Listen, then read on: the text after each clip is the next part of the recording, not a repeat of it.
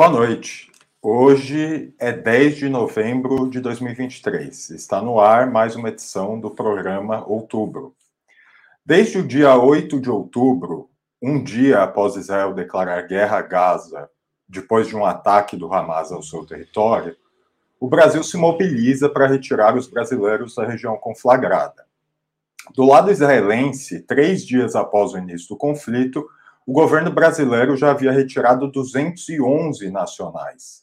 Em 10 dias, desde o conflito, 1.100 brasileiros já haviam sido repatriados de Israel, número que totalizou 1.413 pessoas até 24 de outubro.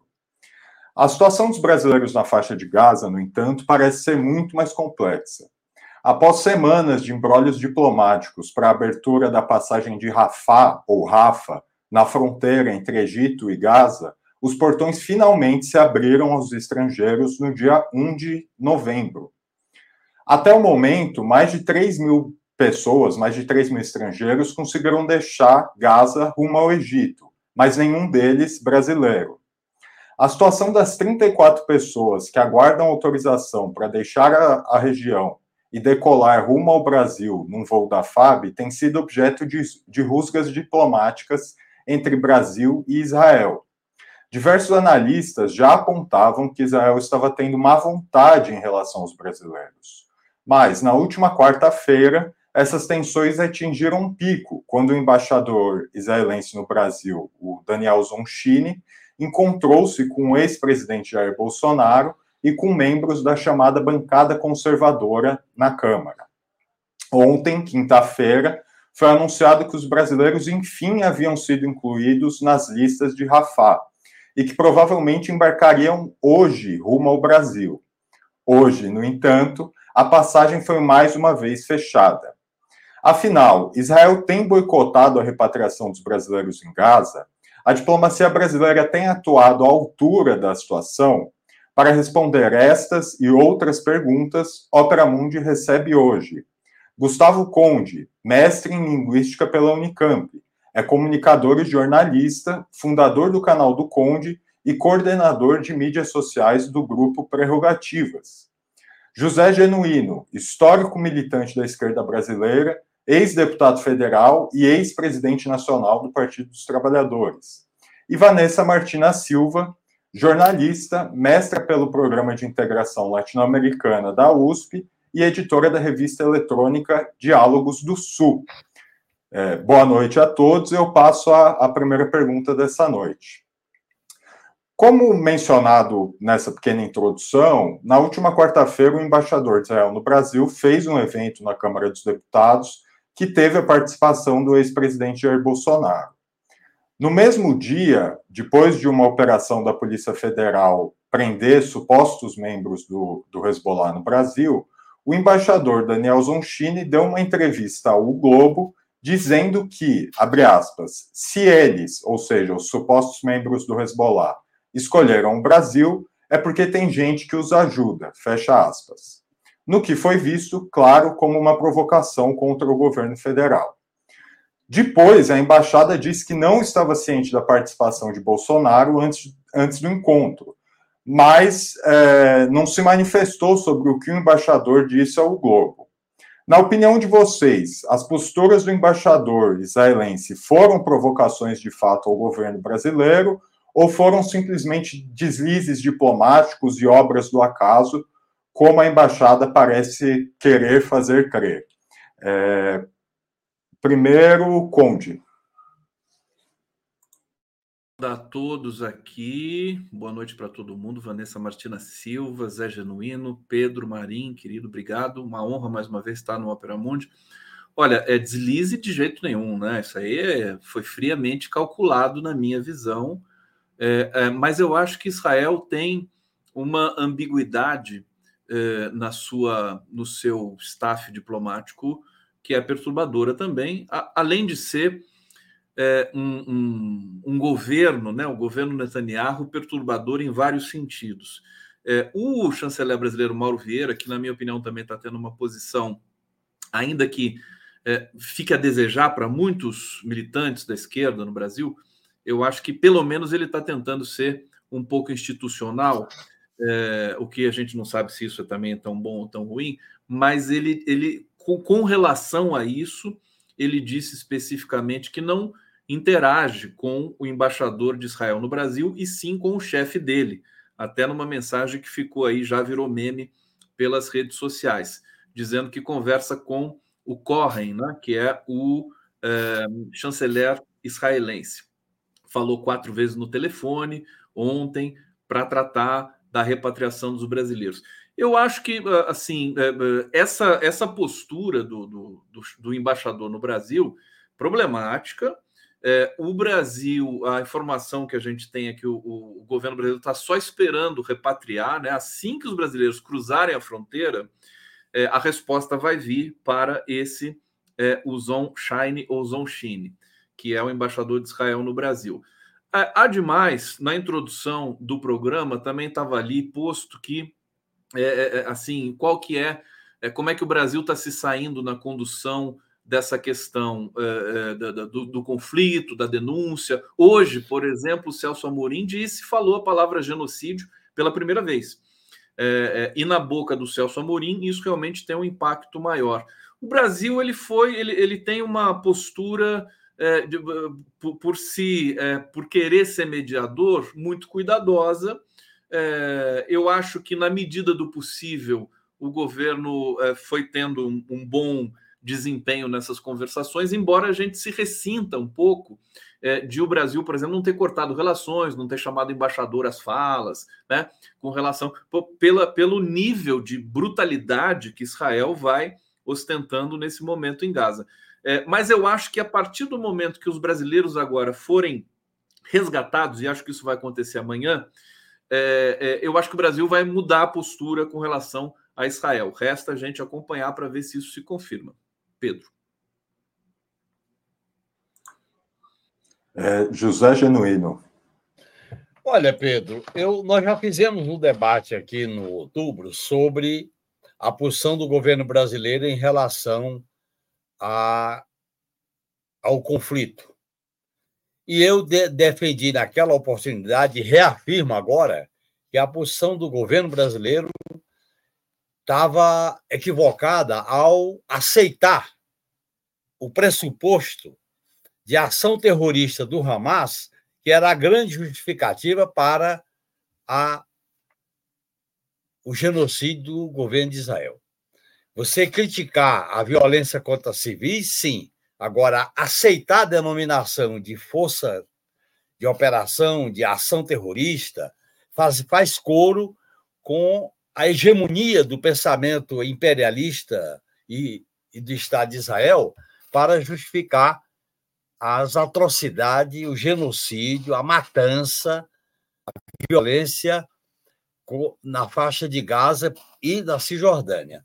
E eu diria, dizia que naquela, o governo brasileiro tinha que assumir uma posição mais contundente. A, a, a questão da, da, da, mesmo tirando os nativos, mesmo tirando os brasileiros, que foi uma atitude correta, merece o nosso apoio, nós deveríamos, o governo brasileiro devia marcar mais uma posição clara na diplomacia.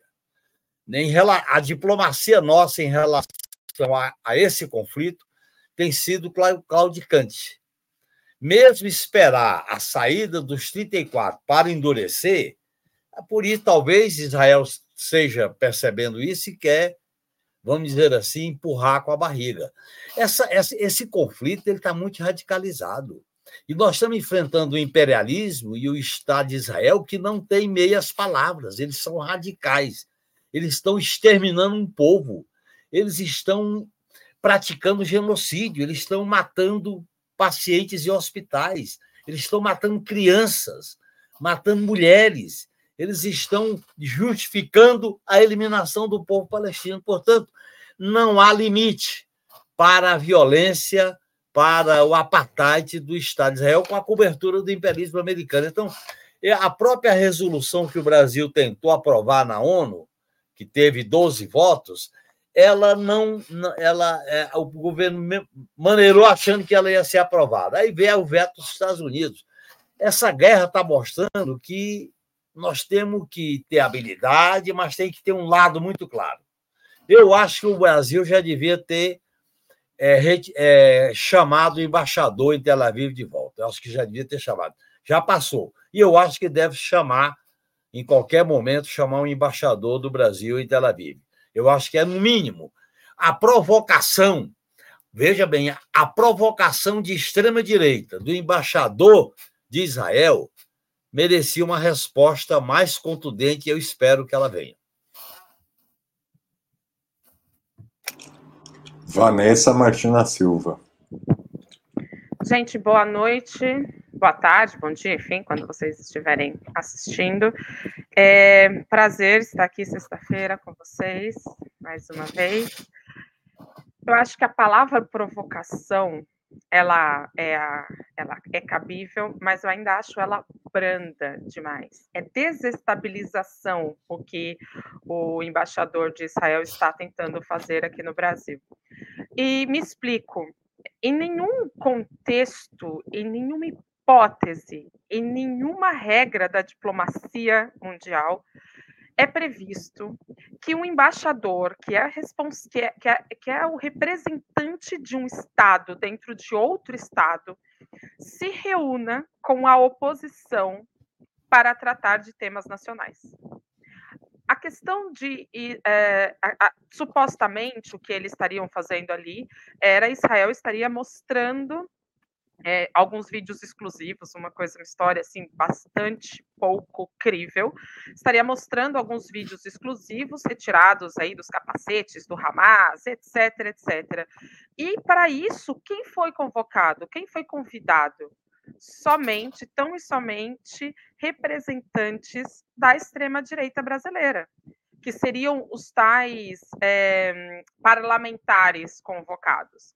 Quando o embaixador vem a público mentir descaradamente, dizendo que Bolsonaro não foi chamado para essa reunião, e por que descarado? Porque Bolsonaro se senta ao lado dele na reunião. Se uma pessoa chega de penetra numa reunião de alto nível, ela que fique no canto, que fique, enfim, né? Não vai sair na foto, sobretudo num caso desse, de uma gravidade extrema, como é, é, é como é o que estamos falando. Então, é uma ação desestabilizadora, é uma resposta nítida, bastante óbvia é, ao governo brasileiro. Eu discordo é, quando aí muitas pessoas têm vindo a público criticar a postura brasileira, tanto no Conselho de Segurança da ONU, quanto os esforços que o Brasil tem feito. O Brasil tem feito, tem tido uma postura irretocável com relação é, a isso. No Conselho de Segurança, trouxe o debate, é, pautou o debate, chamou reuniões para ser discutido o tema. Obviamente que não conseguiu, mas não conseguiu porque os Estados Unidos sempre se colocam e travam todas as discussões importantes e as decisões. Por isso que o Brasil não conseguiu. E não por uma falha da diplomacia, não por um, enfim, todo o viralatismo que existe quando a gente trata da diplomacia brasileira. Não foi por isso que o Brasil não conseguiu. Nós não conseguimos porque os Estados Unidos travam todo e qualquer debate. Isso é o que é importante, acho, de a gente ter aí. É, e bem, também quero dizer que além da postura do embaixador, essa, a não liberação dos brasileiros é uma nítida, clara, explícita retaliação também ao governo brasileiro, porque não tem sentido que nenhum brasileiro ainda tenha saído de Gaza até este momento. É, a, minha, a minha pergunta é justamente essa, né? Quer dizer, depois que os brasileiros finalmente tiveram seus nomes incluídos na lista para entrar no Egito, né, pela passagem de Rafah, a passagem foi fechada hoje, né? E esses brasileiros tiveram que voltar aos lugares onde eles estão alojados, enfim. O ministro Mauro Vieira, ele disse hoje que a situação não permite dizer, entre aspas, quando os brasileiros vão deixar a região. E ele disse também que, de nenhuma forma, a demora da saída dos brasileiros tenha sido justamente uma retaliação de Israel às posições do Brasil no Conselho de Segurança da ONU. Embora ele tenha reconhecido, tenha dito que sim, as listas, quem de fato controla as listas de saída é Israel. É, vocês concordam com essa posição do ministro? Quer dizer, é possível de fato dizer que não teve nada a ver a demora da saída dos brasileiros com, com as posições, enfim, que o governo tem mantido? É, genuíno, por favor. Você acredita aí, Carochinha? O próprio Mauro Vieira está dizendo. Você sabe que na diplomacia, quando se quer dizer uma coisa, se diz o contrário. Para ele, numa entrevista, dizer que não é retaliação é porque é retaliação. É claro, pessoal, nós temos um conflito profundamente radicalizado. O comando dessa guerra de extermínio do povo palestino, de extermínio do direito do povo palestino de ter seu Estado, de ter sua autodeterminação, soberania, é radicalizado no limite. Este pessoal tem que ser derrotado na luta, tem que ser derrotado no enfrentamento político. Eu acho que é claro, nós temos que fazer um movimento de opinião pública mundial, temos que, nesse caso, mobilizações de rua, temos que endurecer o discurso, porque essa provocação é, de extrema-direita do embaixador, e eu acho, viu, que provocação é o caminho para desestabilização, viu, Vanessa? É uma provocação de, de, baixo, de baixa qualidade, é uma provocação, vamos dizer assim, típica de fascista, típica de, de genocida. É uma provocação mesmo, porque eles não têm limite para defender o que eles estão praticando na faixa de Gaza. Agora, essa provocação tem que merecer uma, uma, uma contundente oposição do governo brasileiro. É claro, o governo está maneirando em relação à possibilidade da passagem dos 34 brasileiros. Eu acho que, no caso da provocação do embaixador de Israel, a, a declaração mais firme foi do ministro da Defesa, ministro da Justiça, em relação a não aceitar a ingerência interna. Eu acho, inclusive, que o ministro da Justiça deveria sustar qualquer item, qualquer acordo de colaboração com o Mossad. Devia sustar essa colaboração, porque o que ele usou o Mossad para uma interferência indevida numa instituição brasileira que é a Polícia Federal, o, o ministro da Justiça deveria ter anunciado a sustação de qualquer acordo com o Mossad, porque foi um, um disparate, foi um absurdo a declaração do governo de Israel sobre a capacidade do Mossad. Ele quer livrar a cara do Mossad, quer livrar a cara da inteligência de Israel, que é, não percebeu a ação do Hamas e agora quer dar vamos dizer assim, louros, que é dar divulgação. Eu acho que nós devemos ter tido uma posição mais contundente desse caso. O, a questão, eu acho que a questão do, do embaixador foi tão grave que, mesmo que se o governo tivesse sido duro na resposta, não interferiria nessa questão. Está aí a prática, é a prática mostrando. Esses brasileiros estão sendo tratados como reféns.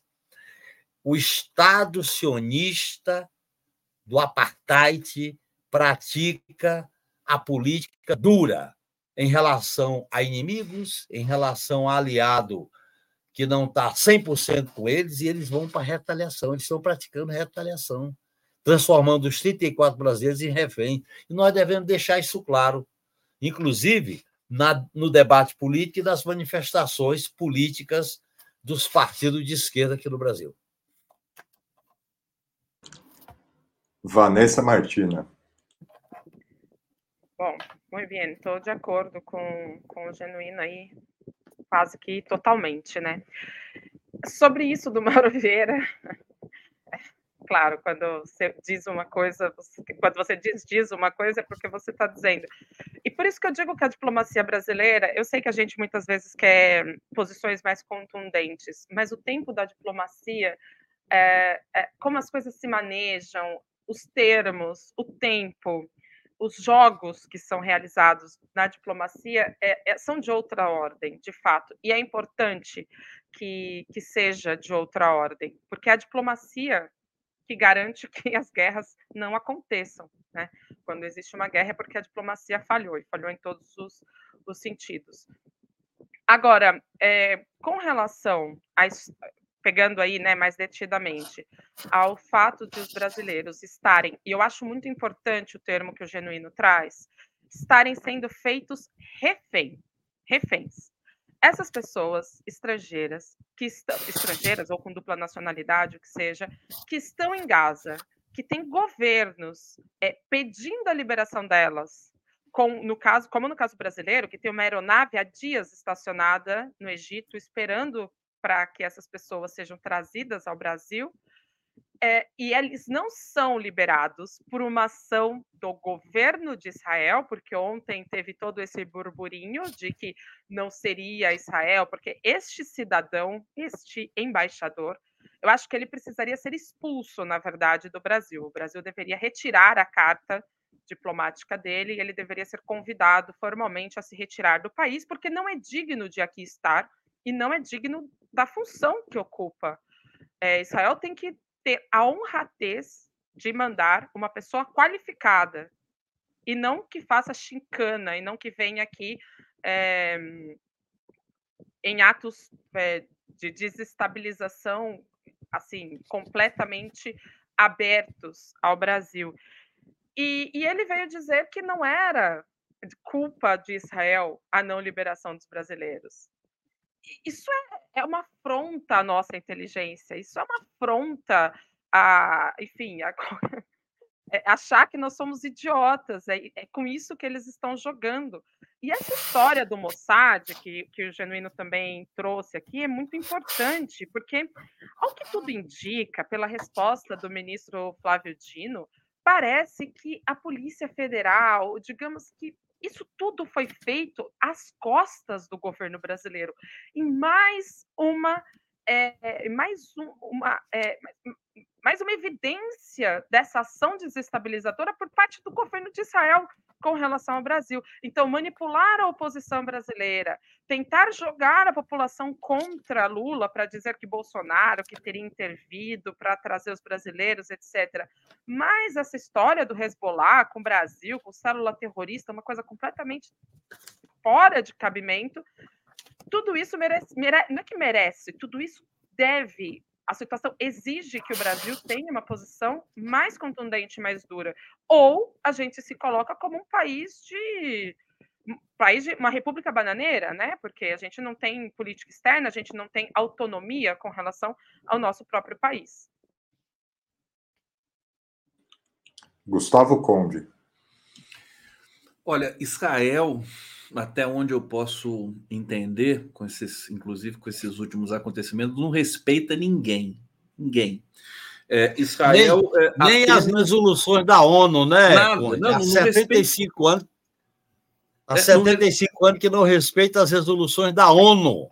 Exatamente, exatamente. Não respeita nenhum país, é, a não ser. E não respeita os Estados Unidos também. Quer dizer, os Estados Unidos, na verdade, eles são uma espécie de proprietários né, de Israel, e Israel me parece assim que tem alguma posição revoltada também com os Estados Unidos. Hoje eu escutei uma, uma análise que foi interessante, né? Dizendo assim que Israel é o maior porta-aviões dos Estados Unidos, que está estrategicamente localizado e tudo mais. É, é, bom, diz, é, é, sabendo disso, que Israel não respeita ninguém, pelo menos esse governo de turno do senhor Netanyahu, é, o Brasil é uma pedra no sapato, porque o Brasil tem é, goza de um prestígio internacional é, muito grande, né, na pessoa do presidente Lula e na, e, e na, e na, digamos, na imagem que o Brasil foi resgatando também depois do, do tenebroso que nos governou tempos atrás. É, parêntese, né? É, é, a gente precisa alertar também que Israel esteve muito próximo do governo Bolsonaro em todos os sentidos, inclusive na exportação de é, é dispositivos de espionagem, né? É, é, com contratos que a gente nem sabe muito bem como é que foram feitos, haja vista a, as práticas do governo anterior. A, a, nesse momento, auxilia uma reorganização da extrema-direita brasileira. Quer dizer, é uma situação politicamente, como o Genuíno pontuou aqui, né? É, é, é, é um, é um conflito muito polarizado, é, ideologizado também, no sentido, enfim, é, é, clássico da, da palavra ideologia, e, e, e, e, tem desafios que são internos também para o Brasil enfrentar. Eu acho que, num certo sentido, Pedro, é, Genuíno e Vanessa, o, o, o fato de, de, Israel estar claramente retalhando o Brasil em algumas questões é, é um, é, é, é sinal da importância do Brasil nesse cenário internacional. O Brasil é importante, o Brasil vale, o Brasil tem peso, até porque é, a criação do Estado de Israel foi apresentada por um brasileiro, pelo Oswaldo Aranha, lá né, no, no, plenário da ONU. Então, tem um, um conjunto de significados é, que eu espero que o Brasil. É, é, é, evidente que a diplomacia Itamaraty tem essa consciência, o presidente Lula também tem essa consciência. Agora, tem de transformar isso efetivamente num, num freio para essa matança que transcorre em Gaza nesse momento. É, até o momento, o governo, como vocês falaram, não tomou medidas mais duras em relação a esse embaixador israelense. É, se aponta, né, uma das razões apontadas para isso seria precisamente os brasileiros presos em Gaza. Quer dizer, o governo não tomaria uma, uma, uma postura mais de ruptura em relação ao embaixador, com medo de que isso complicasse a, a vinda desses brasileiros, né? Eu, eu, mas eu queria tirar o foco do governo um pouco, da resposta do governo um pouco, é, para perguntar o seguinte: como que vocês têm visto as posições dos partidos e das organizações de esquerda quanto a isso, quanto aos brasileiros em Gaza especificamente? Vocês não acham que seria o caso da gente ter manifestações mais duras dessas organizações é, pedindo a vinda, é, a liberação desses brasileiros de volta ao Brasil? É, agora, Vanessa. Maravilha. É, eu vou fazer um contraponto, né? São 30 brasileiros que estão como reféns do Estado israelense em Gaza. Eu estou na Argentina acompanhando uh, o tema eleitoral aqui. Tem 20, tem 20 argentinos que estão sob poder do Hamas. E aqui é, um, é uma comoção, é uma comoção porque se diz, ah, é 10%, são 200 aproximadamente, ninguém sabe exatamente, mas são 200 pessoas que estão é, sob controle do Hamas, né, que estão ali para serem trocados por prisioneiros é, palestinos. E as pessoas falam sobre isso, as pessoas questionam isso, pedem posição do governo eh, do governo argentino.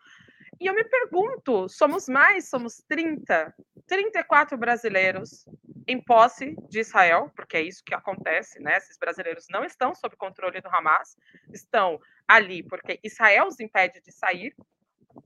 34 pessoas. E qual a posição do, do, do Brasil com relação a isso? As pessoas não estão nem aí. Teve mais comoção, me parece, na época da pandemia, quando tinha os brasileiros na China, porque havia toda, nossa, China, o comunismo, criou o vírus, etc. É, houve uma comoção maior do que há agora. Então, porque eu não entendo realmente a posição da esquerda brasileira. Eu acho que é uma posição débil, eu acho que é uma posição temerária, eu acho que há medo, eu acho que há falta de entendimento. Só que eu acho que também estamos em uma encruzilhada histórica que não nos permite essa postura. Eu, eu, eu realmente quero crer que isso que isso vai mudar assim rapidamente, porque eu não consigo imaginar que diante das atrocidades do nazismo, quando é, as pessoas souberam o que a Alemanha estava fazendo com os judeus, eu quero imaginar que ninguém, ninguém de esquerda tenha ali é, titubeado em se posicionar. Mas agora titubeia. E vou citar nomes: o Jacques Wagner, que é representante, líder do governo, líder do PT, disse ao UOL é, que não chamaria o que está acontecendo em Israel de genocídio porque ele não quer qualificar, não quer botar adjetivos. Por Deus, como que você não vai colocar adjetivo? O nome disso é genocídio, o nome disso é, é atrocidade, são crimes de guerra que estão sendo cometidos. E, além disso, temos nacionais brasileiros que deveriam estar nos mobilizando. E não, não está nos, mobilizando. Está tendo aí uma questão sobre o número, são 34. Eu comentei 30 como um número genérico, mas se não me engano são 34 mesmo. Então, é, assim, é, é, é desesperador. O que eu quero dizer é que é desesperador, desesperador a posição é, de muitas referentes da esquerda brasileira, porque é débil. E eu quero acreditar também que, diante do regime de apartheid na África do Sul, e que diante de um cenário é, qualquer de violação brutal, como foram os crimes em Ruanda, que é considerado um genocídio, reconhecido pela ONU e tudo, que, que as pessoas tenham se colocado de maneira contundente. E diante disso, eu não entendo por que não fazê-lo agora. É medo de quem? É medo de quê? De Israel? É medo da força que os judeus têm em termos financeiros? É medo de quê que a esquerda tem? Não consigo, não consigo, não me cabe esse momento, é, essa posição que a esquerda tem adotado. Citei o caso do Jacques Wagner, mas há outros casos na esquerda, porque, e finalizo, desculpa que me, que me excedi aqui, mas não há uma posição contundente de PT, PCdoB, PCdoB, claro, sempre com posições, mas eu quero ver manifestação, eu quero ver convocação, eu quero ver rua, eu quero ver grandes mobilizações. Isso não tem. Não quero mais nota de repúdio. Gente, não é momento para nota de repúdio, é momento de ação. É o que o momento pede para gente. É, Gustavo Conde. Olha, é, eu conversei por coincidência com Raimundo Bonfim, que é o coordenador da Coordenação Nacional do, da Central de Movimentos Populares, e teve um congresso em Salvador no final de outubro, e eles emitiram uma resolução em que a defesa é, do povo palestino está né, tá ali consagrada. É, isso é, por exemplo, a gente vê o MST também no Brasil fazendo as doações, foram, foram não sei quantas toneladas é, naquele avião que ficou estacionado no Cairo, que vai trazer é, os brasileiros é, para o Brasil de volta. Eu, eu creio que os movimentos populares no Brasil existe, existe um certo. O Brasil não é tão é, é, atravessado pela questão de Israel do Oriente Médio. Talvez isso seja parte da explicação para não se ter uma mobilização muito grande. Na semana passada, na Avenida Paulista, é, já foi mais robusto ali, parece que tinham 20 mil pessoas. A gente está vendo movimentos pró-Palestina no mundo inteiro, e movimentos gigantescos em Londres, Paris, Berlim, todos os países árabes ali do Oriente Médio, é, até na África, até na Somália teve movimentos ali pró-Palestina, emocionantes, e sobretudo nos Estados Unidos, da própria comunidade judaica. Então, é, no caso do Brasil, quer dizer, a gente tem aqui vários é é, é, é, é, tem, tem algumas variáveis aqui. Tem uma mídia que é muito parcial, mais do que a mídia ocidental internacional, até uma vergonha muito grande. A gente vê jornalista defendendo o ataque à ambulância. Quer dizer, é uma coisa que só o Brasil é capaz de produzir. para defender Israel e para e de manter essa digamos, essa dimensão de luta de classes, assim, sufoque o povo trabalhador, que é um pouco a, a, o mote das elites brasileiras. Agora, está é, tá crescendo, eu não sei, acho que era uma oportunidade boa para o Brasil, para os movimentos sociais se ocuparem as ruas mais uma vez, seja uma chance talvez única, é, porque existem muitos traumas aqui, esquerda e direita no Brasil, para essa questão de ocupação das ruas, é, é e e isso eu acho que os movimentos sociais estão discutindo, né? Estão discutindo essa questão de como ocupar, povoar, fazer pequenas manifestações. É, agora, é aquela coisa, a gente não pode esperar a manifestação como em Londres, parece que tinham 200 mil pessoas em Londres é, no último sábado, ali, é, pró-Palestina contra o genocídio em Gaza. É, eu acredito que as ações nesse momento elas vão se concentrando na ajuda humanitária, envio de alimentos, envio de é, água, eh, de outras coisas. Teve um avião sendo carregado hoje também para é, é, levar né, mantimentos ali para a região.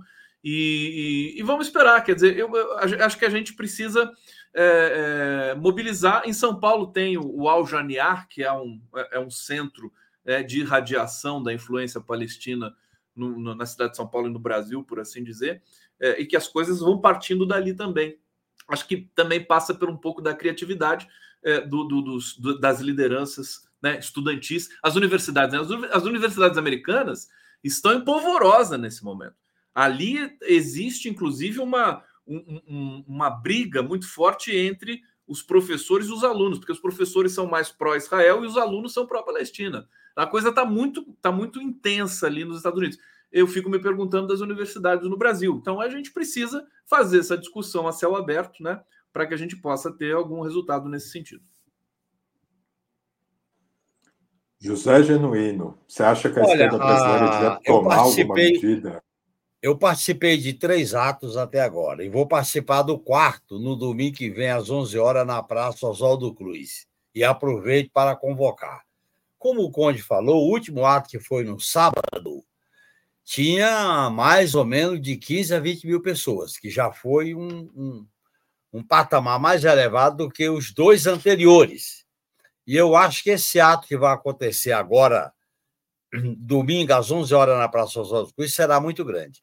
E eu tenho insistido para que o meu partido, que tirou um posicionamento do diretor nacional correto, é, ele transforme esse, esse posicionamento em mobilização popular para engrossar esses atos, com bandeiras, com participante, com manifestações. Espero isso e estou cobrando isso não só do meu partido, o PT, como dos demais partidos de esquerda.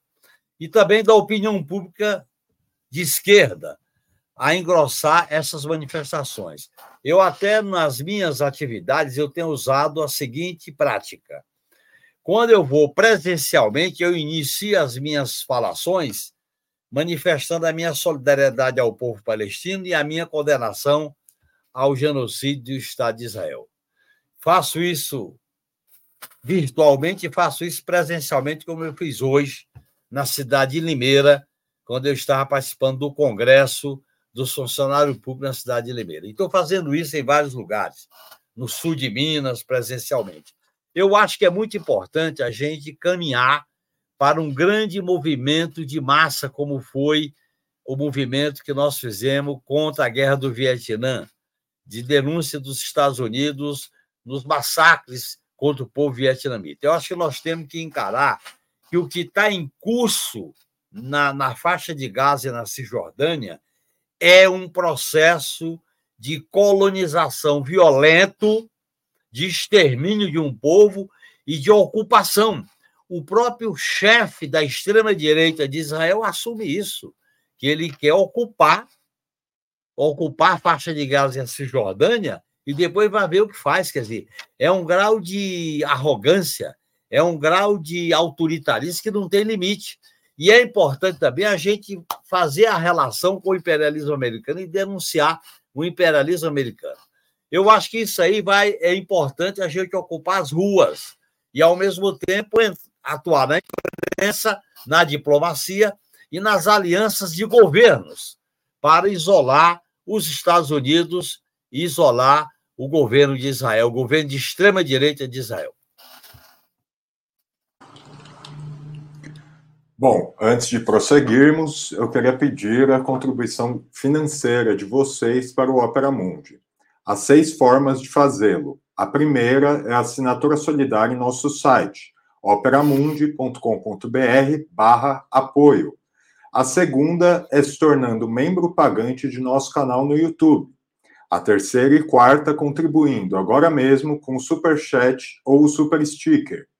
A quinta é através da ferramenta Valeu Demais, quando assistirem aos nossos programas gravados. A sexta é através do Pix. A nossa chave é apoie.operamundi.com.br e a nossa razão social é última instância editorial. Eu vou repetir. A nossa chave no Pix é apoie.operamundi.com.br. A mais eficaz de todas as armas contra as fake news é o jornalismo de qualidade. Apenas o jornalismo de qualidade coloca a verdade acima de tudo. E esse jornalismo que a Opera Mundi busca oferecer todos os dias depende da sua contribuição. Eu passo então para a próxima pergunta. É, desde o início do conflito, além da questão dos brasileiros em Gaza, o Brasil tem se esforçado para manter uma posição diplomática que lhe permitisse ali ser um ator mediador no conflito. Dentre outras coisas, se apontava como uma das razões o fato do Brasil é, estar como estar na presidência rotativa do Conselho de Segurança da ONU. como é que vocês avaliam as posições da diplomacia brasileira até aqui? É, Para vocês, uma vez que os brasileiros é, presos em Gaza estiverem no Brasil de volta, cabe ao governo tomar uma postura mais contundente ou é melhor se conservar, mais ou menos equidistante, para tentar influir como um mediador mais à frente? Uma das questões, por exemplo, apontadas é a questão da ocupação de Gaza é, depois dessas, é, enfim, desse massacre que Israel está levando a cabo. É, existiria aí uma, uma, uma ideia do governo brasileiro de tentar fazer pressão internacional junto a outros países para impedir isso mais à frente. Como é que vocês avaliam isso? É, eu começo agora, Conde. Olha, é, eu vou começar com um clichêzão aqui, né? O mundo mudou. o mundo mudou. É, eu acho que o Brasil está cuidadoso demais. Acho que dá para arriscar um pouco mais e o momento é esse. O Brasil está com uma, é, um prestígio muito grande internacional. É, então, eu acho que o Brasil pode assumir essa responsabilidade, entendeu? O Brasil tem excelentes relações com China, com Rússia, com é, é, todo o sul global de maneira geral, com toda essa potência econômica que desponta. Os europeus admiram os brasileiros. O Brasil vai deixando um rastro de é, atuação é, intensa na ONU. Acho que hoje, inclusive, eles estão tentando votar uma resolução, pode até sair alguma coisa hoje, é, mas na linha do que o Brasil propôs e foi vetado pelos Estados Unidos. Então, é, é, o Brasil tá, é, é cuidadoso, o Itamaraty tem essa tradição, o Genuíno sabe muito bem como é que funciona, são cuidadosos, é uma linguagem diplomática, e além dessa linguagem diplomática universal, ainda tem um, um componente a mais no Brasil, né? Que faz com que a diplomacia brasileira seja única no mundo. É, é agora eu acho que dá para testar, dá para você ir apontando e talvez depois, justamente como a pergunta propõe, depois das vol da volta desses brasileiros, que se tornou uma questão assim, ela, ela, ela é, subiu a um patamar de, de um caso é, muito expressivo, né? Quando é, vai, o presidente Lula vai receber esses brasileiros no, em Brasília. Quer dizer, é, é, aquela coisa que tomou conta do, da, da, nossa rotina na imprensa brasileira nos últimos tempos, não na imprensa internacional, mas na imprensa brasileira, pela, pela obstinação do Lula em repatriar essa questão humanista, que também eu acho que vale muito no cenário internacional. Então, respondendo à pergunta, o Brasil, eu acho que ele pode ir testando um pouco mais, pode é, in, é, é, trazendo essa, chamando a responsabilidade para si, sim, endurecendo um pouco mais esse discurso, em vez de fazer todos esses, esses, esses dribles retóricos, né, para não magoar o lado e tudo mais. Às vezes você precisa subir o tom, não tem jeito, o presidente Lula sabe disso.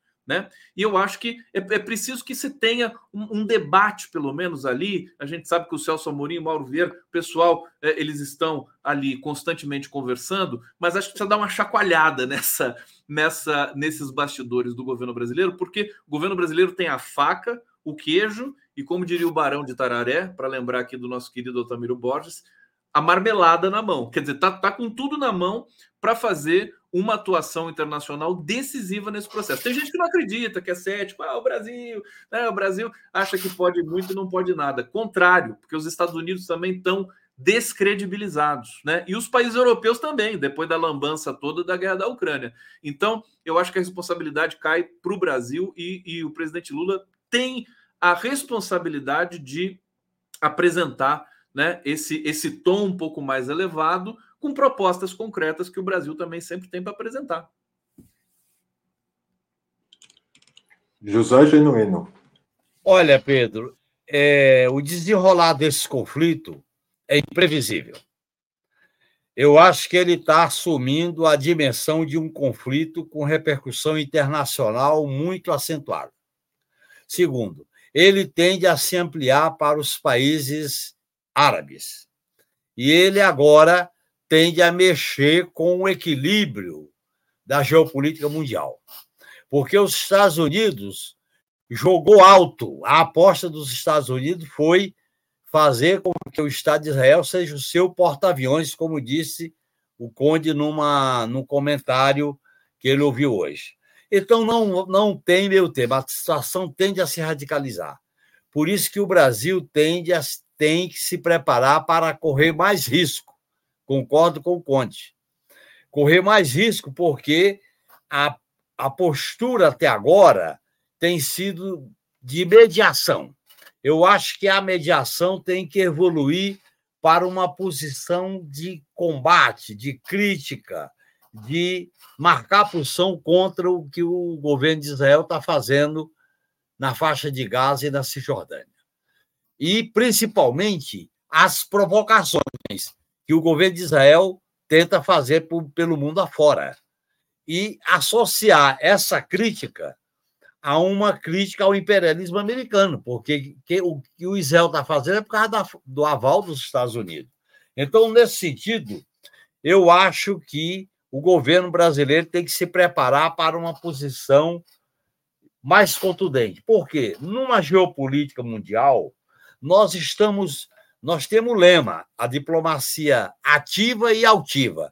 A nossa diplomacia, Conde Vanessa, está muito ativa, está faltando o altivo na diplomacia. Essa altivez precisa se caracterizar no combate, nas alianças. A própria, a própria resolução que os Estados Unidos vetou devia ter colocado naquela resolução a denúncia do primeiro massacre a um hospital e exigir cessar-fogo. Por que, que eles não querem, não aceitam, como questão de princípio, cessar-fogo? porque eles querem exterminar o direito de um povo existir. O que está acontecendo ali é o extermínio de um povo. E eu acho que é uma questão fundamental para os governos progressistas, para a esquerda, para a opinião pública, a gente levantar a bandeira da solidariedade ao povo palestino. Portanto, eu acho que o governo brasileiro tem que se, se aproximar mais do que fez a Colômbia, do que fez a diplomacia chilena, do que fez a diplomacia boliviana. Eu acho que é por aí estabelecer as alianças com a, com a Rússia e com a China para caracterizar um posicionamento mais forte politicamente. Diplomacia não é só punhos e renda, diplomacia é também força, é também falar grosso, é também destratar, é também ser mal criado. Eu acho que está precisando, diante da gravidade do que está acontecendo na faixa de Gaza, nós temos que botar um pouco de indignação para fora. Amém. Vanessa Martina. Tem que putear, como dizem os argentinos. Tem que putear também. Vamos ver se eu consigo aqui sintetizar. É o seguinte. Um, esse conflito, ao contrário do conflito na Ucrânia, eu acho que a gente já tratou disso em algum programa bem anterior a este. Este é um conflito com caráter mundial. Tem um potencial de se tornar a terceira guerra, que estão, né? Tem um potencial muito grande, porque Irã está às voltas de entrar, o Hezbollah, e aí isso vai meter o Líbano, e pode envolver um monte de gente, Rússia e etc é muito grave o que a gente está vendo. Ponto. Dito isso, é, eu sou fã da diplomacia brasileira. Eu estudo a diplomacia brasileira, eu estudo as relações internacionais. Então, eu acho que, é, com as críticas que são pertinentes ao Celso Amorim, devem ser feitas e ok. Foi um grande chanceler, é uma pessoa com conhecimento incrível, que desempenhou um papel sensacional na nossa política externa e que nos ajudou a ser essa, enfim, de certa forma, potência internacional que somos. Dito isso, este preâmbulo, eu acho que o Brasil não tem nada, nada que se meter em tentar é, conciliar, em tentar, qual é a palavra? É ser mediador. O Brasil não tem nada que ver com isso, não tem que ser mediador. O Brasil não tem força para ser mediador neste caso. Este é um caso de outras dimensões, de outro patamar, que não tem relação conosco. O que o Brasil tem que fazer, na verdade, é, como um país do sul global, ou seja, um país que está no hall de todos os países, onde o Brasil está? No sul. com os oprimidos. O Brasil tem que se colocar forte, contundentemente ao lado do país oprimido, ao lado da Palestina, ao lado do povo palestino. Esse é o nosso papel nessa conjuntura, neste debate, nesta guerra. Estar do lado da Palestina não tem que mediar nada, não é papel do Brasil mediar nada. Mais vale o apoio incondicional e restrito e forte e contundente do Brasil à Palestina e aos povos oprimidos, neste caso, do que uma tentativa de conciliação é, para tentar compor com o opressor, para tentar ficar passando pano para Israel, para que consiga, não sei, negociar um cessar-fogo. Quando estava no Conselho de Segurança presidindo, era outra coisa. Ali o Brasil tinha um papel institucional importante, que já não tem mais. Já não tem mais. O Brasil não tem, não tem colher. Perdão.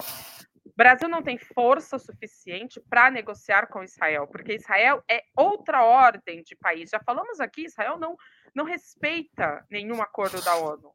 Israel está, digamos que, acima das leis internacionais. E não é o Brasil, não é o Brasil, gente, pelo amor de Deus, que vai conseguir mudar isso. O Brasil que tem que fazer é total apoio aos palestinos, irrestrito e composição com os demais países do sul global para uma força que aí sim, conjunta, possam pressionar para essa mediação, possam pressionar por um cessar-fogo, que nem deve ser cessar-fogo, tem que ser a interrupção imediata da guerra, do genocídio, no caso.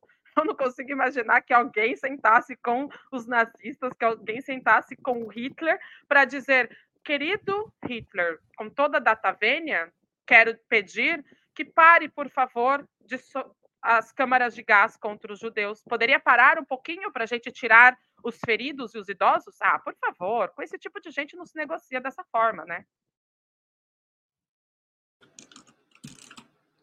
É, as tensões com o embaixador Israel nessa semana mostraram também que há espaço para que a atual guerra de Israel contra Gaza tome uma dimensão nacional ou seja, que seja utilizada como um cavalo de batalha da política interna e não externa. Né? Um levantamento da Quest, por exemplo, mostrou como o tema do, do resgate dos brasileiros foi disputado nas redes sociais nos últimos dias. Aqui a gente vê é, em vermelho aquelas posições que seriam tendentes a dizer que, é, enfim, que o trabalho do Lula, do governo brasileiro, estava trazendo de volta os brasileiros, e em azul é, o contrário, quer dizer, dizendo que, na verdade, foi a reunião com Bolsonaro e o embaixador que, que fez isso. Né?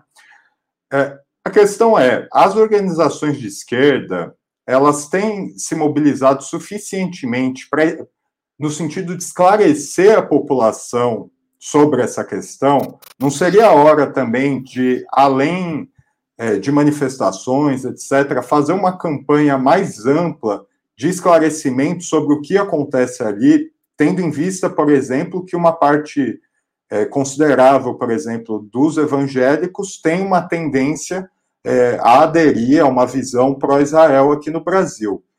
É, eu começo com Conde, por favor. Pedro Marim, mais uma vez aqui, obrigado. Olha só, eu vi uma resposta hoje no Twitter, é, não sei se foi do, do, do governo brasileiro, do, da SECOM, dizendo assim, é, a responsabilidade pela é, repatriação dos brasileiros é do Lula, né? Respondendo a essa, a essa fake news de que o Bolsonaro foi lá e tal, e fez essa, é, esse oportunismo. A gente viu no gráfico aqui que não deu muito certo, né? Os bolsonaristas tentaram fazer colar essa tese de que o Bolsonaro que é o responsável por liberar brasileiros. Na verdade, ele deu azar, né? Pé frio Bolsonaro, né? Que fechou a fronteira hoje. Vamos ver se amanhã ela abre de novo e acho que vai abrir. É, a gente viu em azul ali, quer dizer, ficou ali bem na, na, na rebarba, digamos assim, dessa questão. Olha, eu sinceramente, a esquerda, de como um todo, e quando a gente fala esquerda no Brasil, a gente fala em PT, né? Claro que ela é mais heterogênea do que isso, mas o próprio PT é heterogêneo, né, genuíno, internamente. Então, a, a, eu acho que a, a, esquerda, quando chega às eleições, pelo menos é, até, até a reeleição da Dilma, né?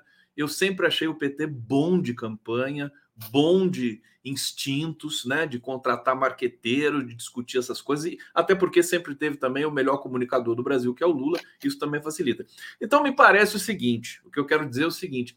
A, a, a esquerda ela, ela bota o carro na rua na campanha eleitoral. Enquanto governa, ela fica ali, acho que ela confia demais na, na, na, imprensa, o que é o que é suicídio no Brasil. Né? Acho que ela confia demais no trabalho da imprensa né, para, digamos, revelar as questões, trazer factualmente as coisas. E, e, e, agora a gente tem ainda o ecossistema digital progressista, que, que eu acho que está tendo um papel importantíssimo nesse momento no Brasil, diga-se de passagem, mas é, eu acho que é insuficiente, eu acho que é uma espécie de irresponsabilidade também. Tinha que ter um departamento para é, zelar por essas, né? Até tem, né? Acho que tem um zap do PT que recebe denúncia de fake news e tudo mais, mas eu acho que é insuficiente. Acho que tinha que ter mais vibração, né? É, é, e, e, e, trazer isso de maneira mais insinuante para a militância. É uma questão cultural da esquerda, né? Uma coisa que eu não sei muito bem explicar porquê. É, é, tem até um, um viés, vamos dizer assim, né? Aspas, democrático, porque é, parece que ela deixa que a sociedade resolva essas questões sem colocar muito o bedelho. É um viés liberal. É mais um viés liberal do que democrático. Sim, é um viés liberal, exatamente. Aí o genuíno vai, vai, ele vai fazer uma limonada dessa, dessa tese. Eu vou, vou, vou, vou, vou aguardar o comentário do genuíno. É isso, Pedro, que eu tenho para dizer. É, Vanessa Martina Silva, por favor.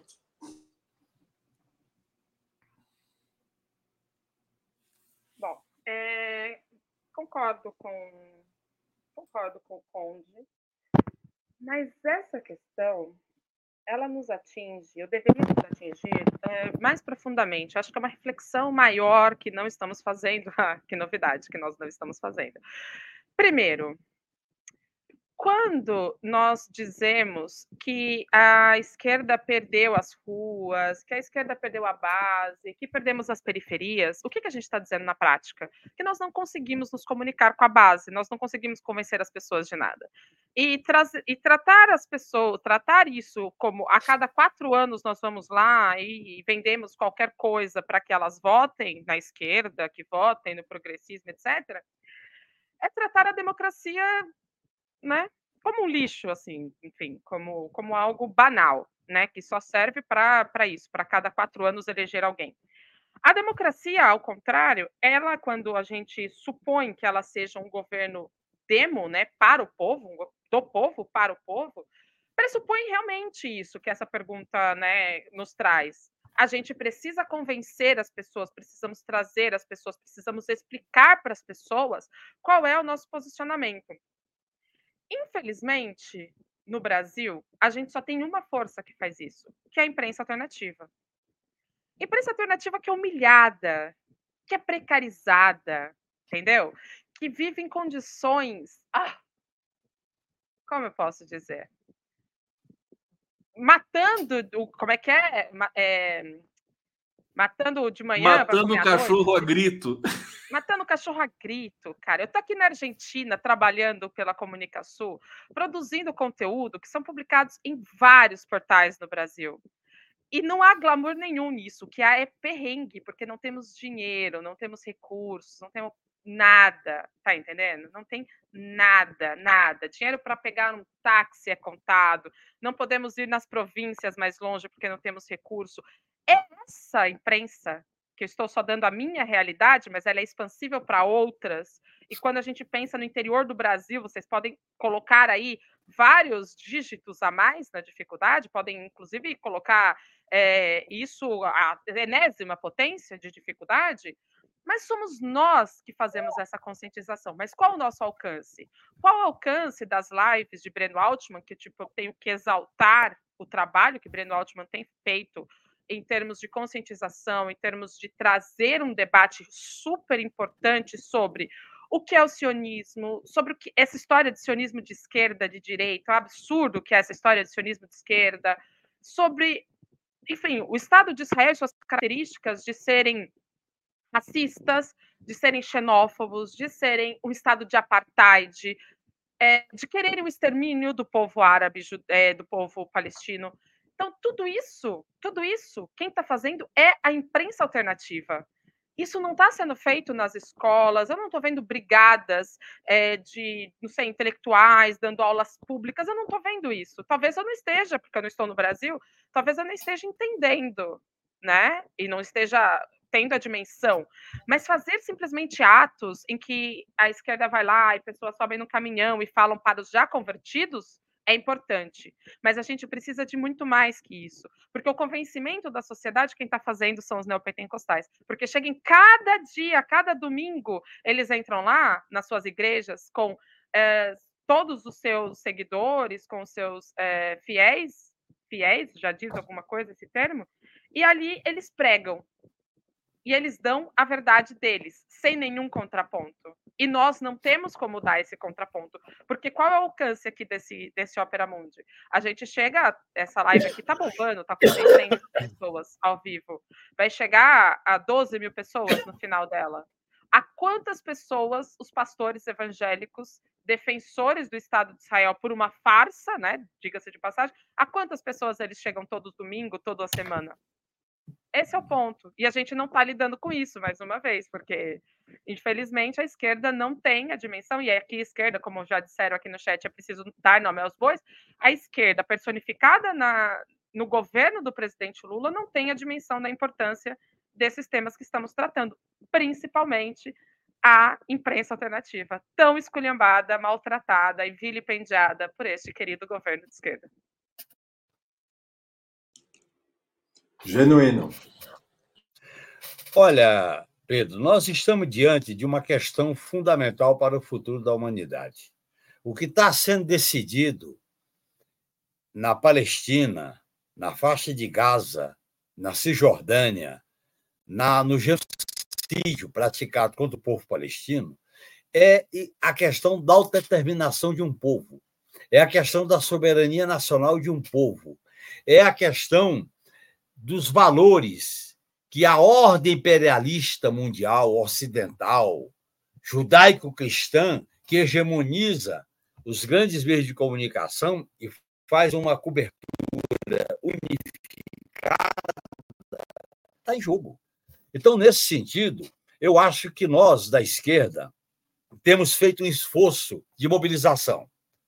Tem acontecido mobilização no Brasil inteiro, e aqui em São Paulo já fizemos três atos, vamos fazer um quarto domingo. Eu acho que essas mobilizações estão sendo unitárias, estão sendo muito interessantes. Eu acho que elas tendem a crescer porque a opinião pública está se mobilizando. A própria pesquisa que você revelou aí mostra como a, a extrema-direita brasileira está se associando com a direita do governo de Israel, a direita imperialista, porque há uma relação direta. Você pega a guerra na, na internet, você pega as manifestações do embaixador e outras coisas, há uma relação direta da extrema-direita brasileira com a direita do governo de Netanyahu e do imperialismo americano. Portanto, eu acho que a, a, a esquerda está fazendo essa sintonia. E isso tende a aumentar, porque é, nós não estamos diante de uma guerra que vai se resumir a um fato, a uma manobra, a uma campanha, não, pessoal. Nós estamos diante de uma questão estratégica sobre a humanidade, que é o princípio da autodeterminação, é o combate à, à opressão, é o combate a um direito de um povo existir. E essa questão, Israel não será vitorioso, ele vai se abraçar com os Estados Unidos e vai sofrer derrotas. É claro que nesse momento ele coloca a arma, o genocídio, a morte como instrumento. Mas isso é passageiro. Lembre do que aconteceu no Vietnã e como nós revertemos. Eu acho que a própria plataforma de mobilização da esquerda, Conde, que ao lado das questões políticas, econômicas e sociais do nosso governo, tem que incorporar essa dimensão internacional numa política externa mais altiva, mais altiva, né? eu acho que nós vamos ter que trazer a influência dessa situação internacional das condições do Brasil. e eu acho que vai ser. Nós estamos entrando numa fase de mobilização política virtuosa, e eu acredito que é possível a gente reverter essa situação de uma certa paralisia. Nós estamos aos poucos transformando a indignação, a revolta em ações concretas. Precisa fazer mais.